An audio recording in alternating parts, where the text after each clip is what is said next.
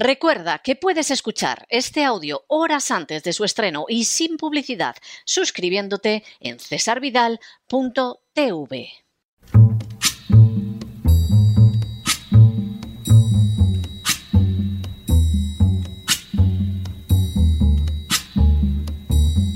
La voz con César Vidal, desde el exilio.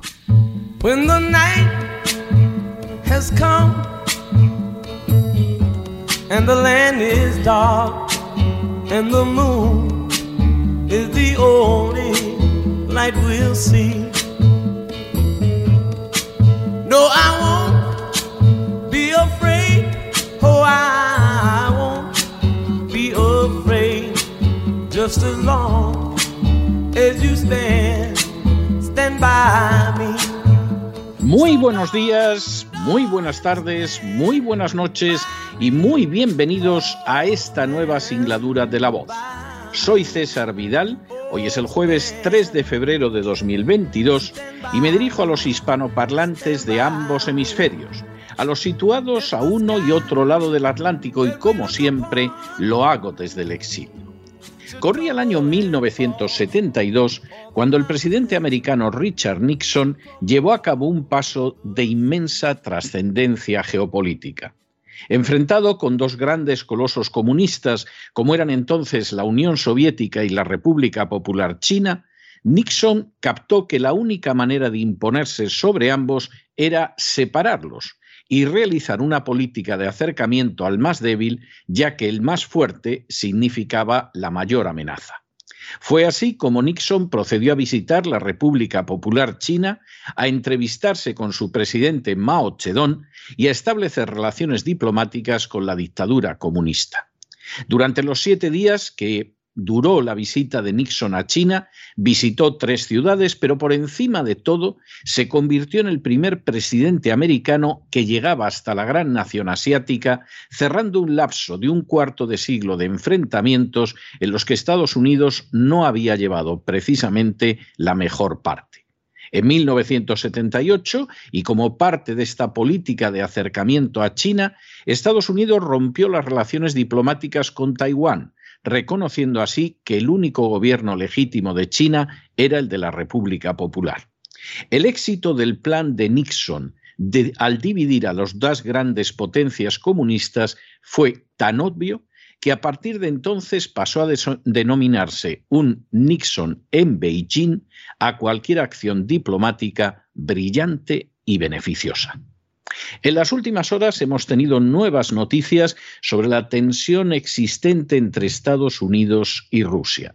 Sin ánimo de ser exhaustivos, los hechos son los siguientes. Primero, en 1987, George Kennan, el genial padre de la doctrina de la contención durante la Guerra Fría, afirmaba, si la Unión Soviética se hundiera mañana bajo las aguas del océano, el establishment militar industrial americano tendría que permanecer sustancialmente sin cambios hasta que se pudiera inventar algún otro adversario.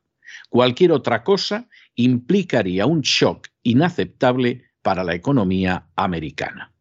Las palabras de Kennan no podían ser más claras el enfrentamiento con la Unión Soviética derivaba no tanto de razones de seguridad o de motivos ideológicos, cuanto de cuestiones meramente económicas vinculadas al complejo militar industrial, que obtenía tal beneficio de ese enfrentamiento que si concluía la lucha con la Unión Soviética, la economía americana sufriría un verdadero shock.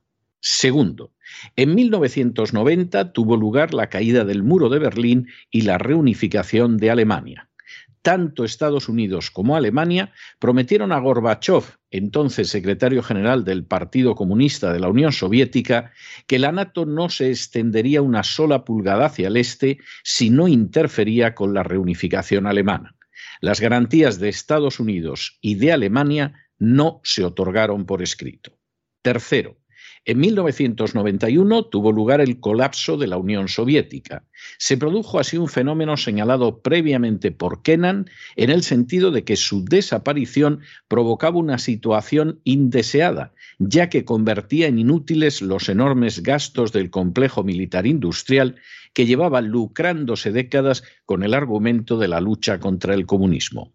Cuarto, en 1997, Rusia propuso la creación de un sistema de paz que garantizara la seguridad de Europa y que incluyera la no expansión de la NATO hacia el este.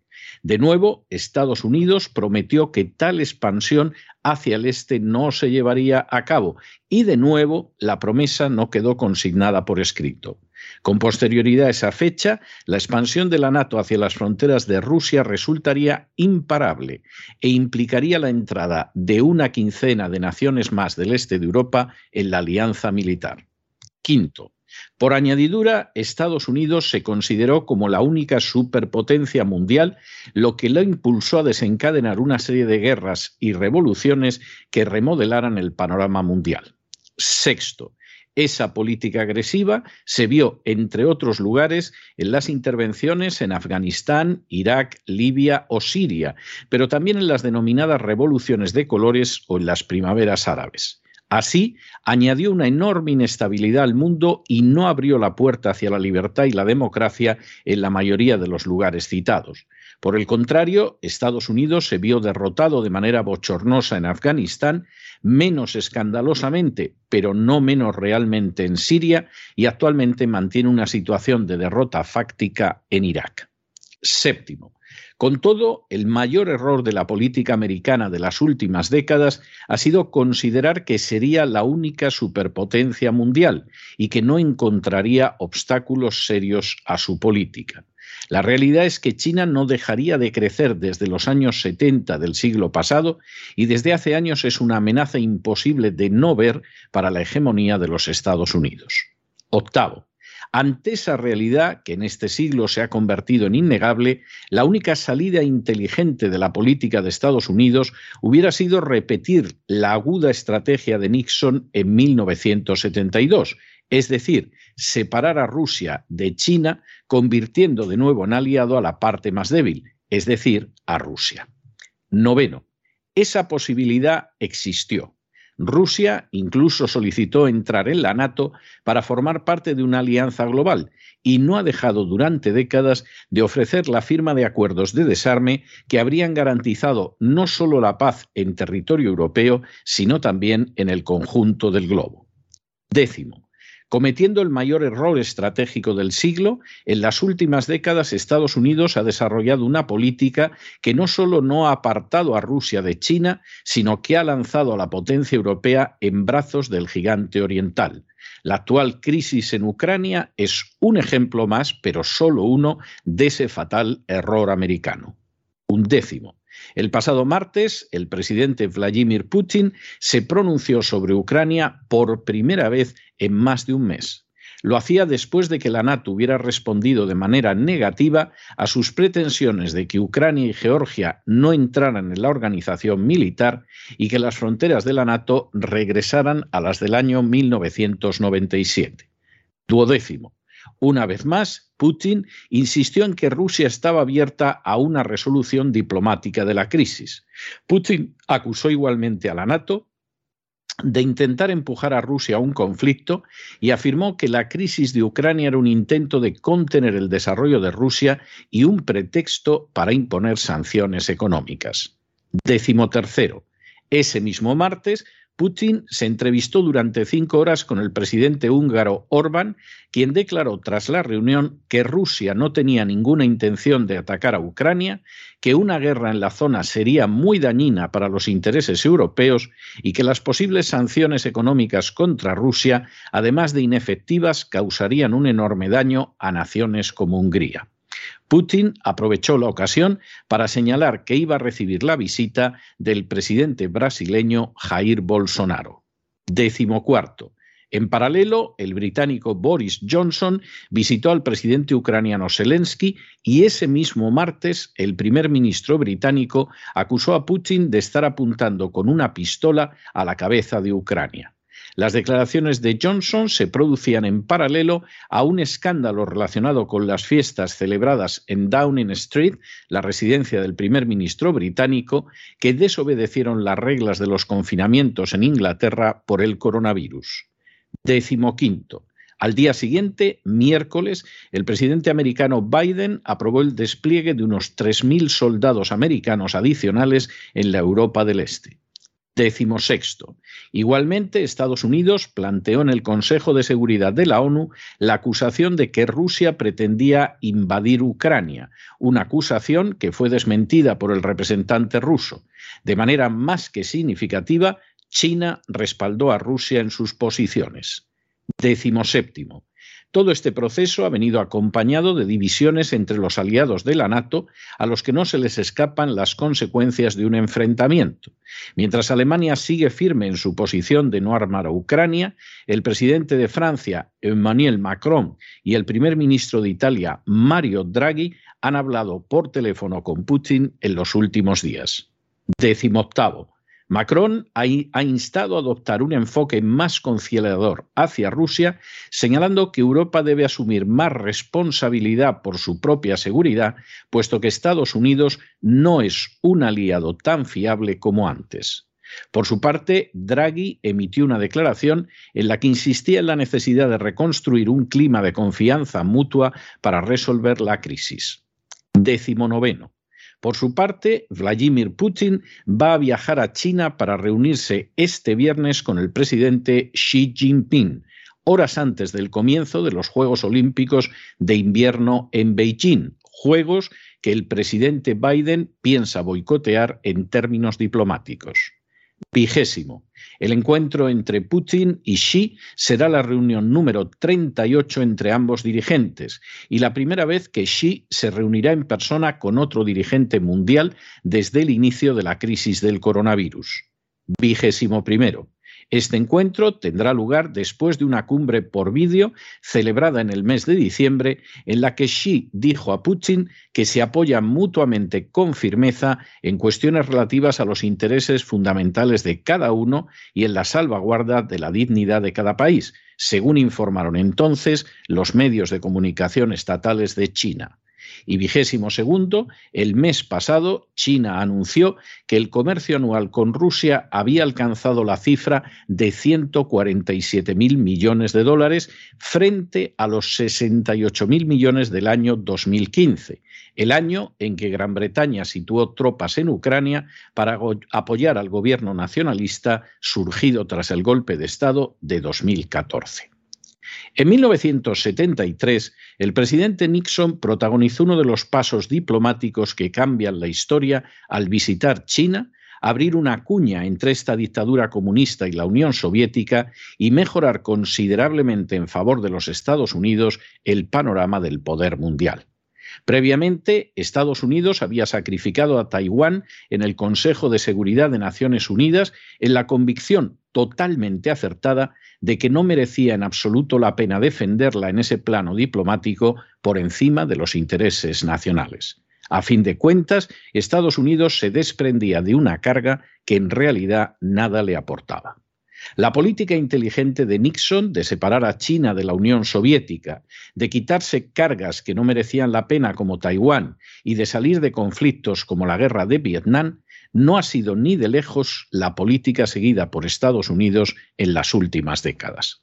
Posiblemente embriagado por la victoria en la Guerra Fría, Estados Unidos renunció a crear un marco de paz y desmilitarización en Europa que hubiera significado cumplir con sus promesas de no ampliar la NATO hacia el este e incorporar a Rusia como un aliado que no estaría cercano a China. De hecho, Estados Unidos ha llevado a cabo de manera continua una política diametralmente opuesta. Por un lado, con una sensación de omnipotencia nemesiaca, Estados Unidos no solo incumplió las promesas formuladas primero a la Unión Soviética y después a Rusia, sino que además se lanzó a una serie de guerras cuyo resultado ha sido o derrotas vergonzosas como las de Afganistán o situaciones de empantanamiento estéril como en Irak. El mundo no solo no es ahora más seguro que a inicios del siglo, sino que por el contrario resulta más inestable. Por añadidura, en ese intento proteico de controlar unipolarmente el mundo, Estados Unidos ha ido abandonando la búsqueda legítima de sus intereses nacionales para subordinarse cada vez más a la agenda globalista, una agenda a la que resisten naciones como Rusia, Hungría o Brasil, para descuidar penosamente lo que sucede al sur del Río Grande y para ir perdiendo posiciones de manera alarmante frente al coloso chino. Precisamente en medio de ese panorama quedan más de manifiesto las fatales consecuencias de cometer el error gigantesco de lanzar a Rusia en los brazos de China. Sin duda, ese error resulta beneficioso para el complejo militar industrial americano que ha conseguido que los ciudadanos de Estados Unidos gasten en armamento en el este de Europa un presupuesto que supera en más de 10 veces el presupuesto militar de Rusia para todo el planeta. Sin duda, ese error resulta beneficioso para una Gran Bretaña que concibió la NATO con el deseo de mantener a los rusos fuera de Europa, a los americanos dentro y a los alemanes abajo. Sin duda, ese error resulta beneficioso para unos nacionalistas ucranianos que gobiernan Ucrania y que hace apenas unos días han detenido al principal jefe de la oposición por el temor que tiene Zelensky de perder unas nuevas elecciones. Sin duda, ese error resulta beneficioso para una agenda globalista que intenta avanzar a través de programas de la Administración de Estados Unidos, pero que contempla con satisfacción la idea de que para el año 2030 Estados Unidos ya no sea la primera potencia mundial. Pero ese terrible, inmenso, perverso error amenaza con precipitar a Estados Unidos fuera del primer lugar de las potencias mundiales porque ha olvidado o lo han cegado para no ver que su principal rival es China y no solo necesita, como en 1972, separarla de Rusia, sino que además, al igual que en la lucha contra Hitler, necesita desesperadamente la alianza con Rusia para salir como triunfador del envite. Pero no se dejen llevar por el desánimo o la frustración. Y es que a pesar de que los poderosos muchas veces parecen gigantes, es solo porque se les contempla de rodillas, y ya va siendo hora de ponerse en pie.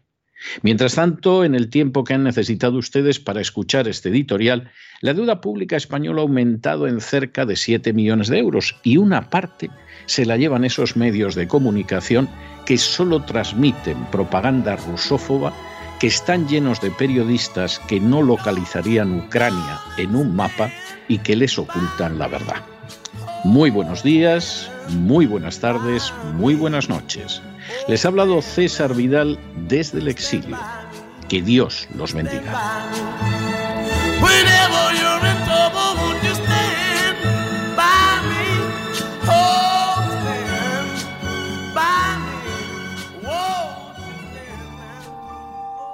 Esta sección está patrocinada por crowdfunding con el siguiente mensaje.